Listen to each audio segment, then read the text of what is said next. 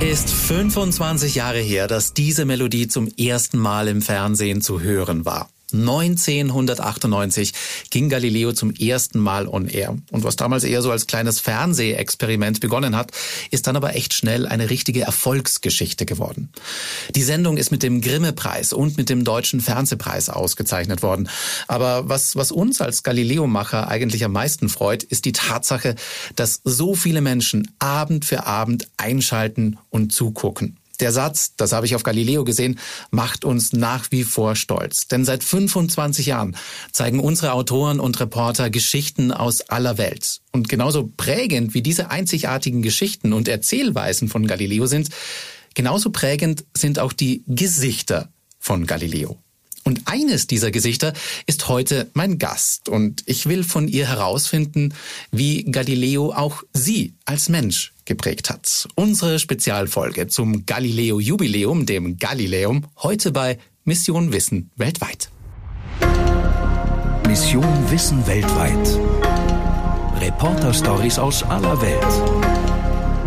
Eine Galileo-Produktion. Funda van Roy ist heute mein Gast. Ich freue mich sehr, dass du da bist. Schön, dass du Zeit hast. Es ist so schön hier zu sein, vor allem zu diesem Anlass.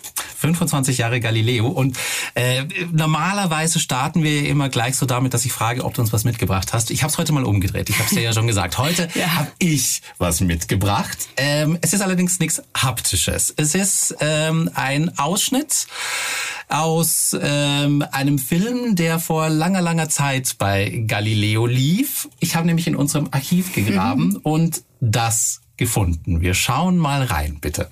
Oh, ich hab's geahnt. Drei Zuschauer, drei Fragen und wir antworten. Ich weiß das genau, was Zuschauerexperiment. Mit 100 über eine Fahrbahnschwelle. Fallen Ölwanne und Auspuff ab? Oder ist das völlig harmlos? Was geschieht, wenn man eine Cola-Drops-Bombe im eigenen Körper zündet? Ist das lebensgefährlich? Und wir testen einen jungen Streich. Wird man unfreiwillig zum Bettnässer, wenn die Hand in warmes Wasser gelegt wird? Für unsere Zuschauer geht Galileo-Reporterin Funda der Sache auf den Grund. Jetzt stehen wir vor einem Internat und das hat mit deiner Frage zu tun. Es gibt ja diesen Mythos, dass wenn Leute schlafen und man legt ihren Finger in warmes Wasser, dass sie sich dann ungewollt in die Hose machen. Ist da was dran? Wird man durch warmes Wasser an der Hand zum Bettnässer? Du weißt schon ein bisschen, was es ist. Wir stoppen mal an dieser Stelle. 2008. Unter dem Titel Ein Zuschauerexperiment. Oh mein Gott, das ist so Wahnsinn. Das ist so Wahnsinn. Du hast dich eigentlich überhaupt nicht verändert. Also bis auf die Zöpfe siehst du eigentlich fast noch genauso aus wie damals. Also wirklich, bin mega beeindruckt. Äh, nur ein bisschen älter bin ich geworden. Finde ich gar nicht. Also finde ich gar nicht. Oh, ich meine, wenn, Dank. Man, wenn man jetzt denkt, 2008, das ist jetzt ähm, 15 Jahre. 15 Jahre her. Ja. Ich finde, du siehst älter aus wie damals. Und das sage ich jetzt nicht nur so, weil ich jetzt hier äh, gute Laune verbreiten will, sondern ich finde es wirklich. Also das war Wahnsinn. Ich weiß noch, ich hatte äh, bei dem Casting mitgemacht, was äh, welches dann schon Monate vorher stattgefunden hatte und war ganz aufgeregt. Ähm, ich hatte vorher eine andere Sendung, die im Parallelstudio lief, was total lustig war und habe immer so rübergestiert und dachte mir immer, oh ja, das würde ich eigentlich viel lieber machen. Und äh, was war das für eine Sendung? Nightloft hieß es. Aha. Das war total, also es war eigentlich ganz witzig und ähm, okay. aber ich habe dann damals bin ich dann raus und ähm, war in Gedanken immer bei Galileo und plötzlich kam dann dieses Casting, das war im Sommer 2008 und dann habe ich da mitgemacht, dann lief das auch fein und plötzlich kam eben dieser erste Anruf und das war dann der Beitrag. Ja? Da hieß es, okay, die Funder, die nehmen wir jetzt für die Zuschauerexperimente. Ganz genau. Und damals haben wir die halt die vielen Zuschauer dann auch immer gehabt mit ihren Fragen. Es sind, wir haben auch wirklich viele, viele, viele Experimente gemacht. Also ich, ehrlich gesagt, ich bin äh, erst später zu Galileo gekommen. Ich war 2008 noch nicht dabei. Ich bin erst 2010 gekommen. Und also jetzt mal so ein bisschen im, im Archiv geguckt habe und gegraben habe, wirklich alles Mögliche mit den Zuschauern ausprobiert. Also was wir hier hören, irgendwie ähm, macht man ins Bett, wenn man die Hand ins Wasser legt yeah. und so weiter. Übrigens, um, um es mal zu sagen, das Ergebnis war nein. Also das stimmt nicht. Das war ein Mythos. Aber genau das haben wir, glaube ich, in unzähligen Varianten ausprobiert. Auch hier irgendwie die Cola Mentos Nummer, die ja, glaube ich, jahrelang bei, bei Galileo ein Dauerbrenner war. Ähm, total irre. Ich fand es so lustig, weil ich ja dieses Experiment dann selber an mir auch ausprobiert habe.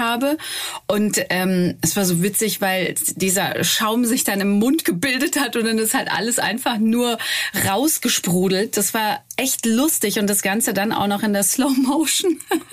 also ich fand es witzig, weil ich ähm, ich habe damals angefangen und äh, mit dem allerersten Beitrag, den ich gemacht habe, wusste ich, verdammte Hacke, das ist mein Ding. Ja? Ja, weil dadurch, dass ich selbst auch mitmachen konnte, selber ausprobieren konnte, was macht das mit mir, wie fühlt es sich an? Entschuldigung, ich habe hier nebenbei noch meinen mein Rechner offen. Das macht nichts. Das ist jetzt ein, ein ganz böser Fernsehfehler. Also Handy und, und Laptop offen haben. Aber ich habe ein paar Notizen machen müssen, muss ich jetzt zugeben. Sorry jetzt für alle, die hier mein, meinen Outlook-Kalender gehört haben. Ähm, und das war eben das Besondere, dass ich selbst mitmachen konnte, selbst fühlen und das, was du fühlst, dem Zuschauer mitteilen. Und das war etwas, was mir ganz viel Glück mit auf meinen Weg gegeben hat. Weißt du übrigens, was schon der zweite Beitrag von dir war? Puh, was war das? Ah doch, der, die Wasserrutschen, damit fing es an. So gut, ja. ja, ganz genau. Es ist so lustig. Ich habe nämlich hier, ich habe das hier gerade nämlich hier am Laptop offen. 23.09.2008, ähm, ja. Wunder beim Zuschauerexperiment und schon nicht mal einen Monat später, 13.10.2008, Looping-Rutsche. Ja, es, in Plettenberg. Wir können auch mal reinschauen. Ich glaube, das war in Plettenberg. Das gab es in Deutschland noch nie. Eine Wasserrutsche mit Looping, wie bei einer Achterbahn. Zwölf Meter freier Fall von 0 auf 60 in 12 Sekunden. Das bringt den Körper an seine Grenzen.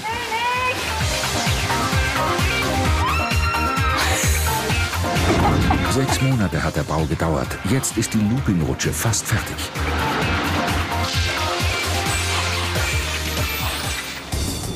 Unsere Reporterin Funda van Roy hat Großes vor. Sie will hier durch als allererste. Oh mein Gott. Oder ehrlicher, sie muss. Wirklich wollen ist anders. Sie zeigt Respekt vor Tempo und Gefälle. ja, wir stoppen mal an dieser Stelle. Aber das, was ich gerade gesehen habe, ist äh, fatal. Findest ich du? bin gerutscht mit. Normalerweise musst du wirklich alles zusammenzwicken, den Hintern anspannen. Und ich bin da runtergerutscht wie so ein Baby, so, weißt du, so alles von mir weggestreikt. Und das darf man auf keinen Fall machen. Da dachte ich mir, oh Gott, als ich es gerade gesehen habe, ja. Aber ich meine, das waren die Anfänge. Wahrscheinlich war das einer der ersten Beiträge, wo du wirklich wahrscheinlich äh, gerutscht bist. Aber ich merke ja. schon, da kam eine große Professionalität dazu, was das Rutschen angeht. Und ich sehe schon, das Wissen ist bis heute da. Wasserrutschen ist schon so ein bisschen dein Thema geworden bei Galileo. Ja, da kann mir keiner was vormachen. Wasserrutschen. Also das, das war die allererste Wasserrutsche. Ähm, ich glaube, dass das im Plettenberg war.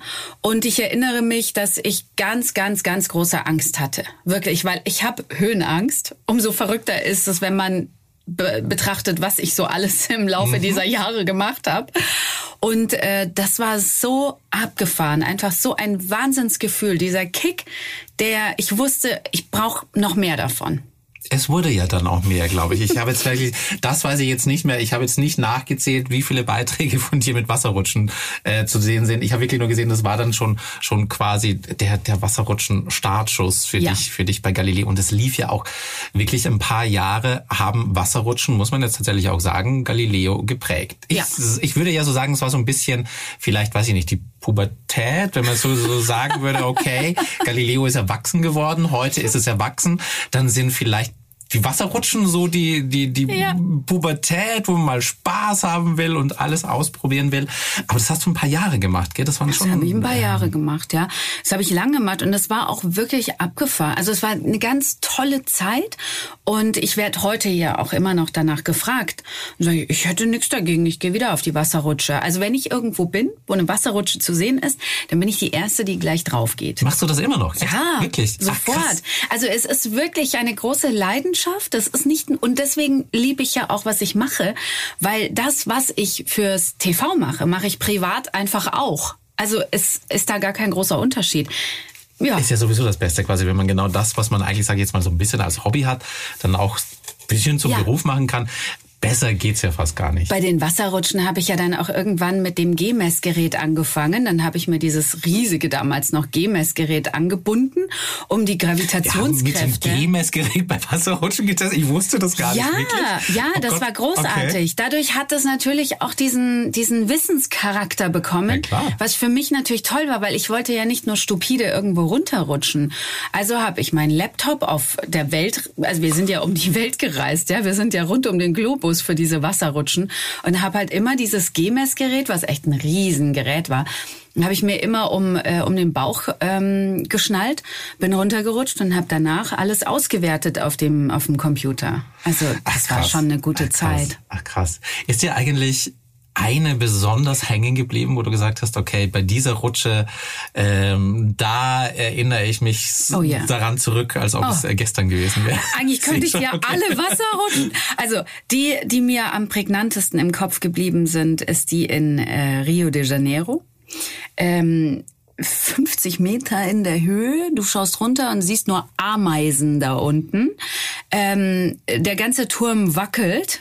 Wie man sieht nur Arme. Ach so, weil die weil Menschen, die Menschen so klein, so klein ah, sind. Okay, krass. Ja. Krass. Und überleg mal, 50 Meter weit oben. Ja, das ist hoch. Ja, das wenn ist vom, sehr hoch. Von, wenn du von Jetzt, so einem hoch, so riesigen Hochhaus runterschaust, dann siehst du die Menschen. Richtig hoch. Ja, ja, ja. Gott, ja, ich, ich bin gerade so, ich kann ja mit der Zahl 50 Meter jetzt gerade gar nicht so viel anfangen, aber wenn ich jetzt überlege, so wie hoch ist unser... Wie, wie viele Fußballfelder müsste man nach oben stellen? da tue ich mir noch schwerer. Aber wenn ich so hoch vorstelle, wie, wie hoch unser Haus ist und oder quasi so ein Sprungturm, so ein 10-Meter-Sprungturm. Jetzt, jetzt bin ich fast mal, verunsichert. Mal, Waren das echt 50 Meter? Also auf jeden Fall war es so hoch, dass ja. die Leute da unten wie Ameisen aussahen. Ja. Und dieser Turm wackelte oh auch Gott. noch. Ähm, was ja klar ist, darf ja nicht starr stehen. Ähm, und dann bin ich äh, hoch und ich habe mir aber vorher, also damit eben so etwas, ich bin sehr, ähm, ich halte mich sehr an meine Prinzipien. Das heißt, wenn ich einmal sage, ja, mache ich, dann mache ich das auch. Und als sie mich gefragt haben, und ich habe ja nun Höhenangst und es hieß, das sind die schrecklichsten Rutschen, da habe ich dann äh, zu meiner Redakteurin gesagt, schick mir mal bitte das Bild von der schlimmsten, deiner Meinung nach. Mhm. Und dann hat sie mir genau von der, in Rio hat sie mir dieses Bild geschickt. Insano, glaube ich, hieß die, also insane, verrückt, ja. Oh, okay. Ich glaube, ich bin mir nicht mehr sicher, ob es, ob das die war, weil es gab definitiv eine, die Insano war und die war Insano eigentlich. Also ich glaube, das war die. Okay. Und äh, und dann sind wir, ähm, dann hat sie mir das geschickt und habe ich gesagt, mache ich. Und der Grund war, weil oben so ein Tube ist. Das ist also abgeschlossen, komplett einmal rund, so ein, so ein kleiner Tunnel, der über einen Meter lang ist, nicht mehr. Der Rest der Rutsche war offen. Aber nur der ah, Sitzbereich oben war eben eingetunnelt. Okay. Und dadurch konnte ich weder nach rechts noch nach links schauen. Und das war natürlich perfekt, weil ich dadurch das Gefühl der Höhe plötzlich nicht mehr hatte, als ich mhm. drinnen saß. Mhm. Und ich habe mir das durch den Kopf gehen lassen, habe gesagt, oh super, da kann ich mein Gehirn manipulieren kann ich machen. Ja, mache ich, okay. habe ich gesagt. Und die war wirklich insane. Oh mein Gott, das war echter Wahnsinn. Ich äh, muss ja gerade, ich lerne gerade Fremdwörter. Tube, also quasi da ist es, wenn es, äh, wenn die Wasserrutsche getunnelt zu, ist. Getunnelt ist. Genau. Ähm, und wenn du jetzt sagst, da war jetzt am Anfang war sie getubt, ja. also zu, Ab wann war sie denn dann offen? Nur ein Meter, also, es war wirklich nur ein Meter. Dieser Tunnel war im Prinzip nur in diesem Sitzbereich und, und also so, dass deine, dein Körper im Sitzzustand einfach eingetunnelt war. Das heißt, dich, dich konnte niemand von außen sehen, wie du da oben sitzt. Dementsprechend konntest du auch nicht nach außen sehen. Aber wenn du nach vorne geschaut hättest, dann hättest du es natürlich gesehen, was ich selbstverständlich nicht getan habe. Mhm. Weil ich musste mich ja irgendwie manipulieren und ich hatte ja Bock drauf und ich hatte ja aber gesagt, heißt, ja. Aber heißt offen danach, also wirklich, also nur eine Glasfront dann drumherum? Nein, oder gar nichts äh, bei wie mehreren, weiß ich nicht, fast 50 Metern oder wir wissen nicht genau, wie viele ja. es sind, eine offene Rutsche. Ja. Ja, äh, ja aber ich insane würde ich jetzt. Äh, ich die, die drückt dich ja sowieso drauf. Sag ich ja ganz ehrlich. Also durch also, die durch die Geschwindigkeit drückt es dich ja sowieso drauf. Also du du hast ja keine Chance da jetzt rauszufliegen. Na ja. Weil da ist ja kein, da ist ja nichts, was dich zum rausfliegen ähm, Und so eine Kurve oder sowas? Ne? Ich, wahrscheinlich heißt das jetzt, heißt das, heißt das Kurve? Nein, nein, nein, du, oh Gott, du oh ganz gerade runter. Okay, okay. Kerzen gerade runter. Wow. Und ich hatte einen riesen blauen Fleck am Hintern. Ich hätte vor allem mal riesengroße Angst, um ehrlich zu sein. Also äh, ich, ich würde mir in die Hosen scheißen, weil da kriegst du ja wahrscheinlich noch richtig, richtig Geschwindigkeit drauf. Ja, boah, ich glaube, ich hatte so 80 Sachen oder sowas drauf. Also ich war brutal schnell. Wow. Ähm, okay. Es war irre. Das war wirklich Wahnsinn. Äh, ich bin die zweimal gerutscht, glaube ich. Normalerweise sind wir, die rutschen ja auch öfter, oder ich mhm. bin die ja auch öfter gerutscht, ähm, weil wir natürlich nur einen Kameramann hatten und der musste oh. ja von überall dann die Möglichkeit bekommen, das, das heißt, zu der musste dich ja eigentlich auch mal filmen, wenn du oben losrutscht. Richtig. Und dann musste er natürlich auch filmen, wenn du unten ankommst. Genau. Und nachdem er ja selber nicht mhm. an beiden Orten gleichzeitig sein, heißt es dann halt so, ja, rutsch mal los. Genau. Genau. genau. Wir kommen dann runter und dann gehst du nochmal hoch genau. und rutschst dann nochmal runter. Genau. Und ist geil bei so einer 50 blöd, Meter geraden Kerze. Genau. Oh. Und richtig blöd wird's, wenn er sagt, und jetzt machen wir noch die Slow Motion. Und noch blöder wird's, Aha. Mist, es hat nicht funktioniert. Oh, ja, stimmt. Wenn, wenn die Technik dann nicht mit dabei ist, okay. Aber du musst natürlich als Team gut zusammenarbeiten, so dass ich dann mit dem Team auch vorher schon geklärt habe, diese Rutsche kann ich nur zweimal runterrutschen, weil sonst zerstöre ich mich. Also das ist wirklich verrückt. Ich hatte eben dieses, diesen riesen blauen Fleck am Hintern, weil das Wasser in dem Moment zu Stein wird. Das ist, als würdest du auf Stein rutschen. Das ist so hart, dieses Wasser, dass du halt immer wieder dann draufkrachst. Und dadurch, dass ich sehr leicht war, bin, mhm. damals war ich noch leichter, ähm, bin ich so mehr am, mit einer Hinternbacke auf der, am Rand gerutscht, mit dem anderen, mit der anderen Backe auf dem Wasser und hatte eben auf der linken Seite dieses, diesen riesen blauen Fleck. Ach du Scheiße. Was ich mir aber auch gerade, also wenn ich mich jetzt so ein bisschen in deine Lage versetze, ähm, also ich sag mal, ich hätte in Deutschland hätte ich da ja noch größeres Vertrauen in alle Rutschenbauer, wo ich so sagen würde, hey, da gibt's einen TÜV, da wird das alles kontrolliert, da gibt's hier, wird garantiert jede Schraube festgezogen. Ich habe in dem Fall großes Vertrauen in, in die deutschen, ja. ich sage es mal, Behörden. Die deutsche Wertarbeit. Ja, genau, und, äh, genau. genau. Da, da, hätte ich auch weniger Panik. Aber in anderen Ländern, und das war jetzt gerade Brasilien, glaube ich, was du gerade erzählt hast, mhm ich weiß nicht. Also da, ich, also ganz ehrlich, ich hätte da nicht das Vertrauen dahin, weil ich, da würde ich wahrscheinlich nur vorstehen und sagen so, hm, ich weiß nicht, ob das alles ich so sicher dich. ist. Aber das war für dich, war das für dich mal Thema? Also wo du wirklich gesagt hast, so, nee, das ist mir jetzt echt zu heftig, Leute, und das ist mir zu unsicher. Nee, das Ding ist, ähm, also ich habe so ein, so ein Grundvertrauen das so ganz tief drinnen schlummert in mir. Wow, Respekt. und äh, dieses Grundvertrauen führt dazu, dass ich äh, zwar schon Fragen stelle vor Ort, klar, aber das Grundvertrauen, ähm, das gebe ich ja, schenke ich ja auch meinem Team. Das heißt, ich gehe natürlich auch stark davon aus, dass ähm, wir als Team ja auch nicht wollen, dass irgendjemand gefährdet ja, wird, ja. Klar. Und es rutschen ja auch andere Menschen. Deswegen dieses Grundvertrauen hat mir in egal was ich bisher gemacht habe extrem geholfen. Wahnsinn. Wahnsinn. Und es war ja wirklich fast überall auf der Welt, oder? Also ihr mhm. seid ja da wirklich um, um die halbe Welt wahrscheinlich mhm. gereist, was ich, ja. was ich so mitbekommen habe. Ja, wir waren in, in Nordamerika, wir waren in Kanada, wir waren in Dubai, da hat es uns auch hingezogen, im Norden Europas, im Süden Europas. Also wir waren echt gut unterwegs. ich sehe schon so ein bisschen gerade so, dass dein Blick, du schweifst gerade so in Gedanken ja. und in, in, Erinnerungen ab. Aber wie ist das denn heute für dich? Also jetzt, ähm, sagen wir mal, Wasserrutschen sind ein Kapitel bei Galileo, was wir heute ja nicht mehr so, eigentlich gar nicht mehr machen, muss man jetzt auch ja. dazu sagen. Ähm, wenn du da heute zurückblickst, ist das ein, wie war dieses, dieses Kapitel eigentlich für dich? Ähm, sehr lehrreich. Ich habe, ähm, ich bin neugierig und ich habe unfassbar viel gelernt auf diesen Reisen. Ich habe vor allem viel über mich selber auch gelernt, meine Grenzen ausgetestet. Ich im Gegensatz zu vielen Menschen da draußen habe ich durch den Job wirklich festgestellt, wie weit ich gehen kann und wie viel ich sogar noch drüber gehen kann und wann Schluss ist. Und ähm, ich habe gelernt mit vielen unterschiedlichen Menschen umzugehen. Mit ähm, wie wie kriegt man die so so weit, dass sie ähm, dass man sie öffnet auch, ja und schon sehr spannend. Also ich ich liebe die Zeit nach wie vor und ich fand's toll meine Anfangszeit. Ähm, bei Galileo war einfach der Wahnsinn. Es war schon schön. Also ich habe viel über mich gelernt und viel über andere Menschen. Stichwort über dich gelernt. Da gibt's noch ein anderes Experiment, oh. wo du, wo du vermutlich ähm, auch ein bisschen was über, über dich erfahren hast oder gelernt hast oder definitiv darüber hinausgegangen bist. Ähm, und zwar spreche ich das Schlaflos-Experiment an oder unsere Schlaflos-Experimente. Oh. Es waren ja mehrere. Ja. Ähm, und damals wollten wir, glaube ich, herausfinden, was passiert mit einem Menschen, mhm. wenn er nicht schläft. Du hast, glaube ich, sogar zweimal bei diesem Experiment mitgemacht, oder? Wir haben, genau, wir haben insgesamt schlaflos dreimal gedreht. Ähm, zweimal war ich dabei, das eine Mal nicht, weil ich damals schwanger war. Und natürlich habe ich das nicht gemacht dann. Ähm, und beim, beim ersten Mal war es eher recht simpel. Da hat äh, Jan Schwiderek noch mitgemacht und der hat es nicht ausgehalten. Ähm, und äh, ja, und ich habe es äh, durchgehalten. Das war beim ersten Mal überhaupt gar kein Problem. Beim zweiten Mal allerdings, da waren wir im Erdinger Moos bei München.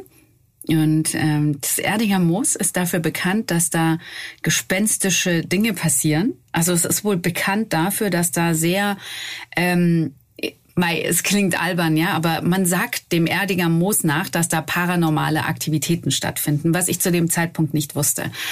Und ähm, dadurch hatte ich natürlich noch mal, ich hatte Bock, das draußen zu machen. Das war cool. Beim mhm. ersten Mal waren wir noch in einem Haus und dann waren wir draußen in diesem Moos und zwischen Bäumen und das war alles Natur und wir waren eben draußen, ja. Das war wie so ein am Lagerfeuer wach bleiben mit Freunden. Und es war schon sehr aufregend. Und es waren fünf Tage, vier Nächte. Wir waren insgesamt am Ende alle zusammen 108 Stunden wach. 108 Stunden, das muss ich mal kurz runterrechnen. Das sind fünf Tage, fünf vier Tage. Nächte, genau. Und wir haben dazwischen Krass. eine letzte Schlafsequenz dann gehabt, die eine Stunde oder so ging. Da ging es eigentlich darum, wer am Ende, um den Gewinner herauszufinden, wer schläft dann im, im letzten Moment einer, da durften wir uns auch hinlegen, Kopf an Kopf, wie so ein Stern lagen wir vier da. Und der, der als äh, letzter die Augen geschlossen hat, hatte gewonnen, weil wir alle wach waren. Wir haben uns alle wirklich wach gehalten. Also wir, ich bin so ein Teamplayer. Mhm. Und deswegen habe ich meine Team, meine Teamkollegen auch alle wach gehalten und gesagt, nein, nicht einschlafen. Okay. Wir halten es bis zum Ende alle durch. und am Ende ähm, hat Klaas als letzter die Augen zugemacht und da haben wir, haben sie uns eine Stunde knapp schlafen lassen. Aber die Stunde war nicht wirklich Schlaf, deswegen ja. war es letzten Endes 108 Stunden für uns alle. Ach, krass. Was ich aber total spannend finde, du hast zweimal mitgemacht. Also du warst ja beim ja. ersten Mal schon mit dabei und dann ein zweites Mal wieder. Was hat dich denn eigentlich gereizt, es nochmal zu machen? Weil ich das Gefühl hatte, dass es beim ersten Mal so leicht war. Also da waren wir zwei Nächte wach oder so. Okay, das war jetzt, okay. ich meine, zwei Nächte, das kriegt ja. Ja, schon, ja, kriegt, man, kriegt man hin. hin. Kriegt man hin. Das ist so. Das stimmt. Ja, alle Partyleute Anfang 20 machen das ja irgendwie ja, permanent stimmt. gefühlt. Ja? In dem Alter kriegt man das auch, glaube ich, noch leichter hin. Das ja. ist irgendwann so, ich würde heute, keine Chance mehr, ich knick sofort weg irgendwie, keine Chance. Ähm, aber du hast es schon kurz angesprochen, haben auch einen Ausschnitt da. Beim zweiten Mal wurde es ja dann wirklich extrem. Also da oh. waren es dann, wie gesagt, fünf Tage. Ja. Ähm, und da hat man dann auch schon klarer gesehen, was so körperlich da mit einem passiert. Ja. ja. Ja, das war, also beim ersten Mal hat, ich glaube, der Jan einen ganz großen, also es, oder war ich das? Oder waren wir das alle? Okay, die Erinnerung ist jetzt verblasst. Ich weiß nur, dass einer von uns das gemacht hat. Und da sagten meine Arztfreunde damals, oh mein Gott, was hast du getan? Das darfst du nicht machen. Und wir hatten so Eiswasser und ähm, haben unsere Köpfe rein in dieses Eiswasser und dann äh, und das darf man nicht machen, weil wenn das Eiswasser also wenn du wenn du nicht geschlafen hast, du bist total übermüdet und dein, dein, dein Körper, dein Biorhythmus ist völlig gestört, dann könntest du sogar durch diesen Schockzustand, den du dir selber dann zuführst, ähm, einen Herzinfarkt erleiden, wow, wenn okay. das Eiswasser deine Aorta treffen würde. Ja? Uh. Also war das wirklich so ein Huiuiuiui. Also es war total gefährlich, was wir da gemacht haben. Äh, aber dann wiederum natürlich nicht, weil wir ja nicht so übermüdet waren. Beim zweiten Mal hätte uns das niemand machen lassen mhm. Dürfen oder auch gemacht. Ja, keiner ja. hat uns sowas angeboten.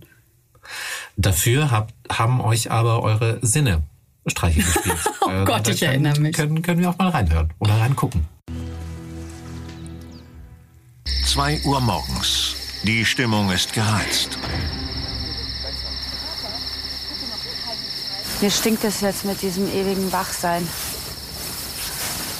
Ich will jetzt endlich mal schlafen. Boah, so bin ich auch nie. Seht ihr das? Was ist denn das? Was wackelt denn da? Wackelt da was? Seht ihr das auch? Ich, ich sehe halt lauter Figuren, ehrlich gesagt. Aber die sind so langsam. Nein, die tanzen. Tanzen die für euch schnell? Ja. Da, da ist so ein kleiner Junge, der so ein bisschen rumhüpft. Die tanzen alle, die hüpfen alle ein bisschen. Das ist abgefahren. Wieso, wieso sehen wir alle was Ähnliches? Kein Spuk, sondern ein gruppendynamischer Prozess. Jeder steigt auf die Geschichte des anderen ein. Die vier beeinflussen sich dabei gegenseitig. Typisch für Schlaflosigkeit. Nach über 80 Stunden ist die Reizüberflutung inzwischen so groß, dass in unserem Hirn regelrecht ein Chaos entsteht. Wir sehen Dinge, die nicht da sind. Wir haben Dinge gesehen, die nicht da sind. Wir haben, also das, da kannst du die anderen drei auch fragen. Ich sag's dir, wir haben da was gesehen. Und eben zum Thema diese paranormalen Dinge im Erdinger ja. Moos, das habe ich dann später erfahren und dachte mir, das ist es.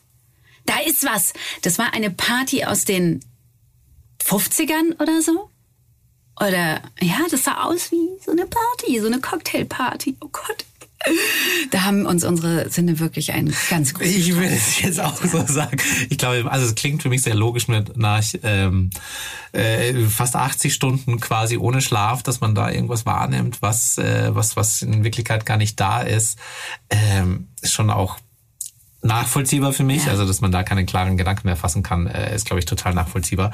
Ähm, aber für alle, die es gerade nicht gesehen haben, also das, das sind jetzt wirklich Funde mit, äh, glaube ich, drei anderen Testkandidaten. Äh, dick eingepackt in, äh, im Wald in der Nacht, stehen da mit recht glasigem Blick und, ja. und beginnen dann darüber zu reden, ja, da sind Leute, da vorne tanzen Leute. Also es ist schon auch extrem.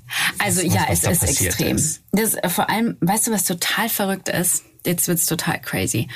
Ich kam nach Hause, also es war die, es war die allerletzte Nacht, ja, und dann kam der Tag und äh, da hat sich dann eben der Gewinner herauskristallisiert und wir sind dann nach Hause gegangen, Experiment beendet. Mm, dann komme ich nach Hause daheim. Ich hatte ein Baby zu Hause, äh, meine süße Kleine, die ich dann äh, ein paar Tage ja nicht gesehen hatte.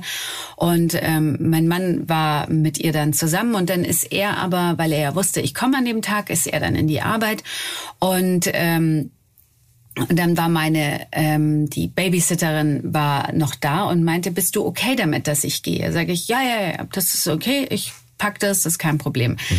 So, und dann habe ich den äh, Fernseher angemacht und dann sehe ich die letzte Galileo-Sendung. Das wurde ja gleich am Abend immer ausgestrahlt.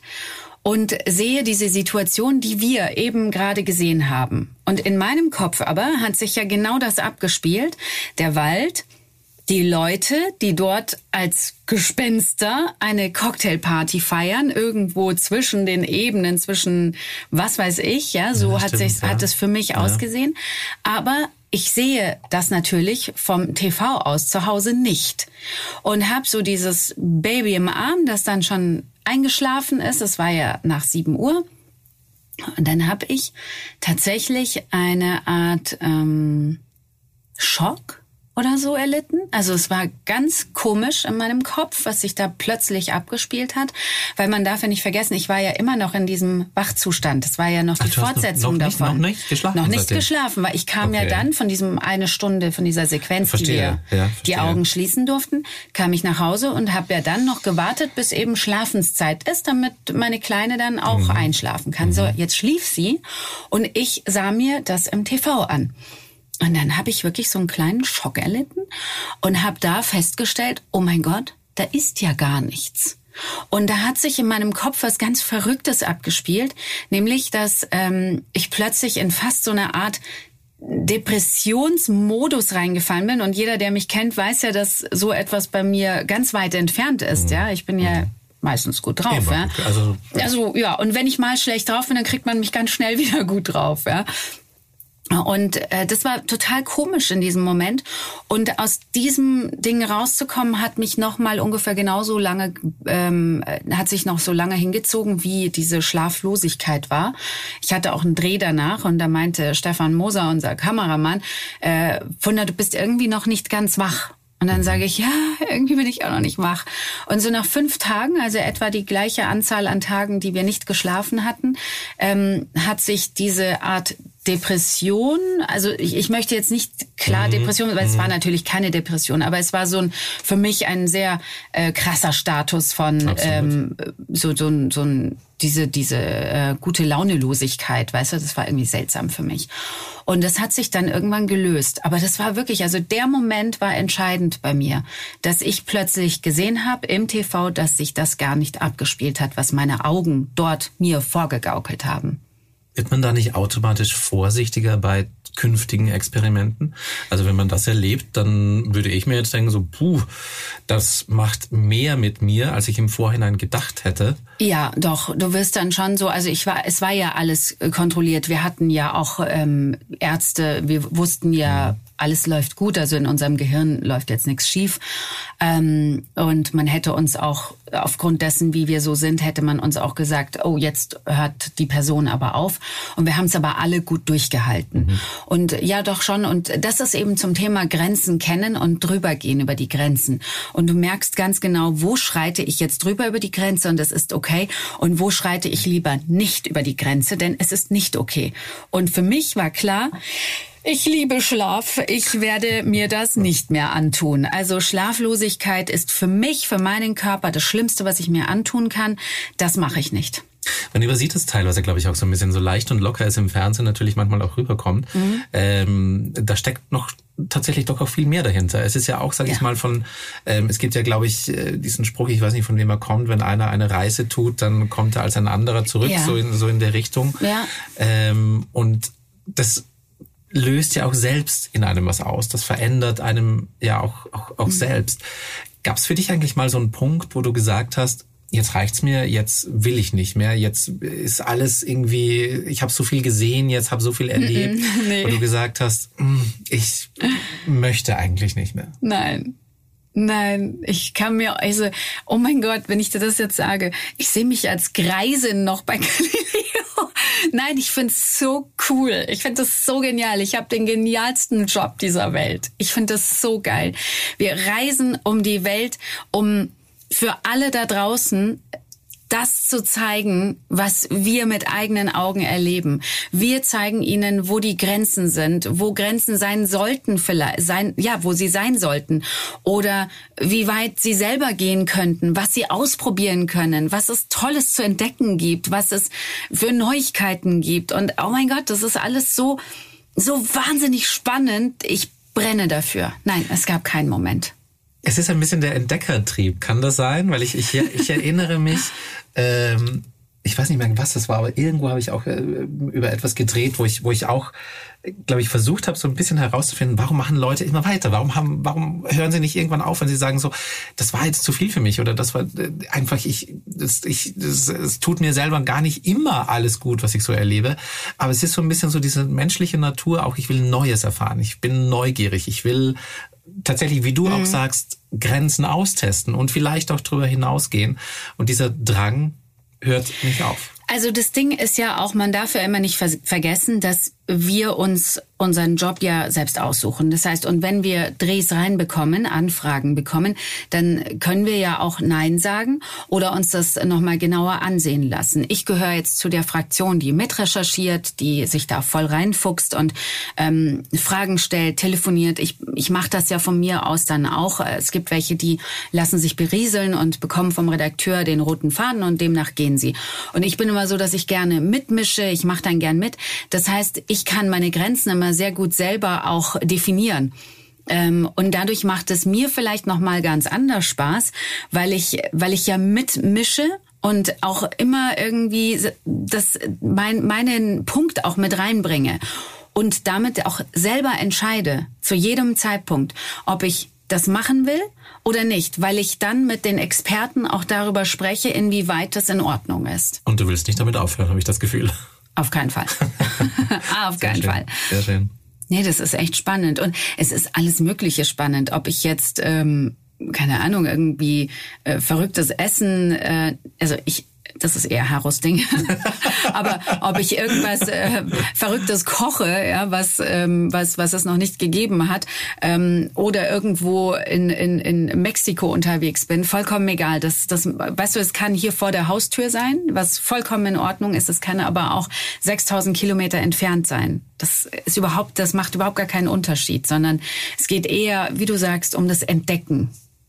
Und es muss auch nicht immer extrem sein. Ich denke jetzt zum Beispiel an, an eine etwas aktuellere Folge bei Galileo, eine unserer Explorer-Folgen, äh, wo du in Nepal warst. Eine ganz andere Nummer. Jetzt kein ja. extremes Experiment, ganz ja. anderes Erlebnis. Sehr ruhig, sehr entspannt, sogar ehrlich gesagt, sehr ehrfürchtig. Ja, also äh, Nepal war für mich eine grandiose Reise. Ich bin wahnsinnig froh, dass ich dafür gefragt wurde.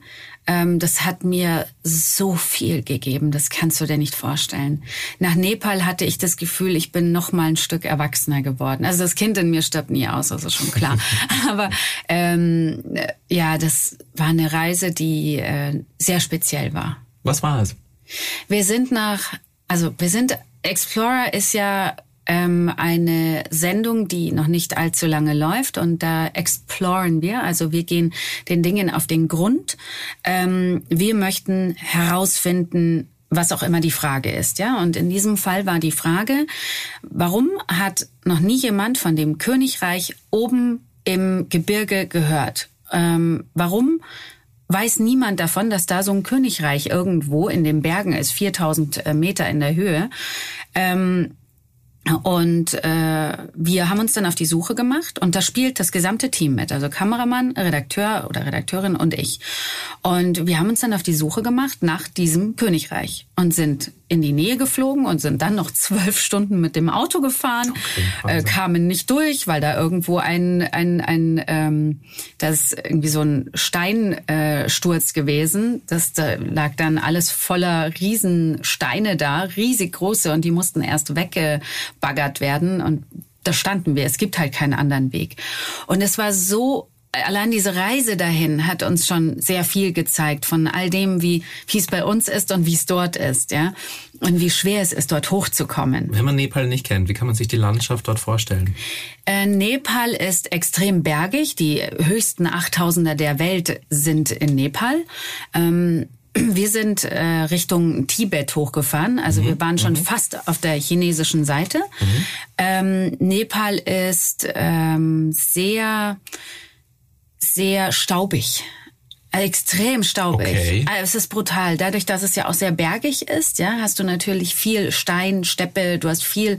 Ah, sehr trocken, also. Auch, ja. ja, stimmt natürlich. Bei so hohen Bergen irgendwann gibt's da wahrscheinlich ganz wenig Vegetation nur mehr. Genau. Ähm, und dann sind es eher sta ja, genau. staubig. Oh.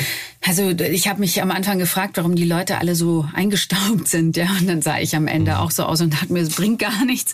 Das ist, es ist einfach so. Das ist halt einfach staubig, ja. Und äh, die Menschen sind super lieb. Ähm, die Armut ist sehr groß.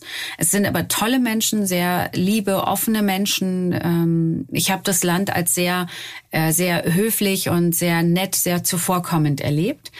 Ähm, wir sind von Kathmandu erstmal dann weiter hochgeflogen und sind dann mit dem Auto weiter. Und diese Reise dahin war schon sehr beschwerlich. Die war extrem anstrengend. Und äh, irgendwann kamen wir da oben in Lomantang an. Das war das und Königreich, genau, von dem genau. du gesprochen hast. Genau, das Königreich okay. heißt Upper Mustang. Und okay. ich hatte von Mustang vorher nur als Pferd gehört, aber nicht ja, als ja, Location. Ja, und umso spannender war's. Und wir sind der Frage ja auf den Grund gegangen, warum hat niemand von diesem Königreich was gehört oder so mhm. wenige Menschen. Mhm. Ich habe mich ja dann auch rumgefragt bei Freunden vorher, bevor ich geflogen bin, wer kennt das und so, keine Ahnung. Kann ich mir nicht, das, ja, weiß ich nicht. Mal, ja. So. Ja. Und, und es sind viel reisende Menschen und trotzdem hatten die dann teilweise keine Ahnung. Sehr wenige wussten das. Und dann kamen wir da oben an und haben uns das angeschaut und ich sag dir, das war Wahnsinn. Wir kamen von unserer Welt plötzlich 500 Jahre zurück. Das war wie, als wenn wir durch so ein, so ein Zeitfenster durchgelaufen wären. und sind plötzlich 500 Jahre zurück oder 400 Jahre zurück in die Vergangenheit, direkt ins Mittelalter gereist. Das war irre. Also nicht, dass die so zurück sind, mhm, weil nicht das, mhm, sondern mhm, mhm, dieses gesamte Gefühl, das war so, wow, ja, hm, eine Zeit, die so weit zurückliegt, die ist ja auch nicht im Kopf, ja? Die hast du ja auch nicht. Du kannst dir ja, ja nicht klar. wirklich vorstellen, wie es ist. Vorstellen, genau. Ja. Und dann dachte ich mir, oh wow, das ist, ey, wieso kennt es niemand? Ich bin erst nicht darauf gekommen, auf diesen Trichter. Und später haben wir Menschen kennengelernt. Wir haben dort Menschen kennengelernt, haben sie befragt, die waren super offen, die waren so lieb, die waren so, so lieb, die waren so nett. Und es hat sich alles so zauberhaft angefühlt. Dieser Blick nach außen, die Berge, die, das, diese Landschaft, das war alles so schön. Die Tiere liefen da frei rum und die Kühe liefen da rum und es war alles so frei, so zwangfrei. Es war alles so schön und es war alles so eiskalt. Es gab dann noch einen Moment, der, glaube ich, besonders bewegend für dich war. Da können wir jetzt auch mal rein hören und rein schauen. Ja. Galileo-Explorerin Funda van Roy und ihr Team unterwegs in Mustern. Warum ist das ehemalige Königreich so abgeschieden? Warum kennt es kaum jemand? Es befindet sich im Norden Nepals an der Grenze zu Tibet, mitten im Himalaya. Ein Bewohner Mustangs hat uns durch die Straßen gehen sehen und zu sich nach Hause eingeladen. Wir nehmen dankend an. Karma Wangel stammt aus Lomantang und gilt unter den Bewohnern als exzentrischer Historiker. Genau der Mann, den ich brauche, um Antworten zu finden. Warum war oder besser ist dieser Ort so unbekannt? Dieser Ort ist in einem Tal. Wir nennen es Beu. Das heißt so viel wie Himmel auf Erden. Und wir haben es immer geheim gehalten, damit niemand hierher kommt und es zerstört. Nicht wie in Kathmandu oder Pokhara, die für alle zugänglich und total überfüllt sind. Dieser Ort hier soll nicht auch so werden. Es soll so bleiben, wie es ist. Beim Gedanken an den König wird Karma ganz wehmütig.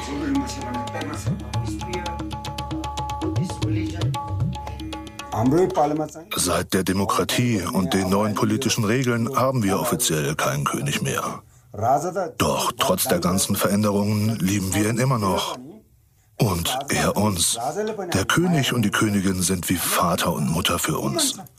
Wir wurden wie Familienmitglieder behandelt. Die Leute hier haben immer noch Fotos von ihnen zu Hause und verehren sie wie Götter. Ich vermisse den König sehr. Seine Trauer ist so echt. Und obwohl ich kein Wort verstehe, verstehe ich seine Gefühle. Dieses Königreich ist einfach wirklich was ganz Besonderes für die Menschen hier, weil die ähm, leben in dieser Gemeinschaft so so friedlich und schön zusammen. Und ja, warum sollte man das ändern, wenn es äh, so schön ist? Völlig ergriffen verlassen wir diesen verwunschenen Ort. Jetzt wissen wir, warum so wenige Menschen Mustang kennen. Klar, es ist schwer zu erreichen. Man braucht eine Sondergenehmigung, um hier einzureisen. Doch auch die Menschen hier wollen und lieben ihre Abgeschiedenheit. Uff, da habe ich gleich wieder Tränen in den Augen. Das war so ein ergreifender Moment. Man sieht es. Ja, man sieht es an. Also das, oh. das scheint wirklich äh, was in dir vorgegangen zu sein. Das war, das war die Antwort auf unsere Frage. Das war, also es hätte besser überhaupt gar nicht laufen können, dass wir dem in die Arme gelaufen sind, dass der so offen war zu uns. Und ich habe wirklich kein Wort verstanden und trotzdem habe ich alles verstanden.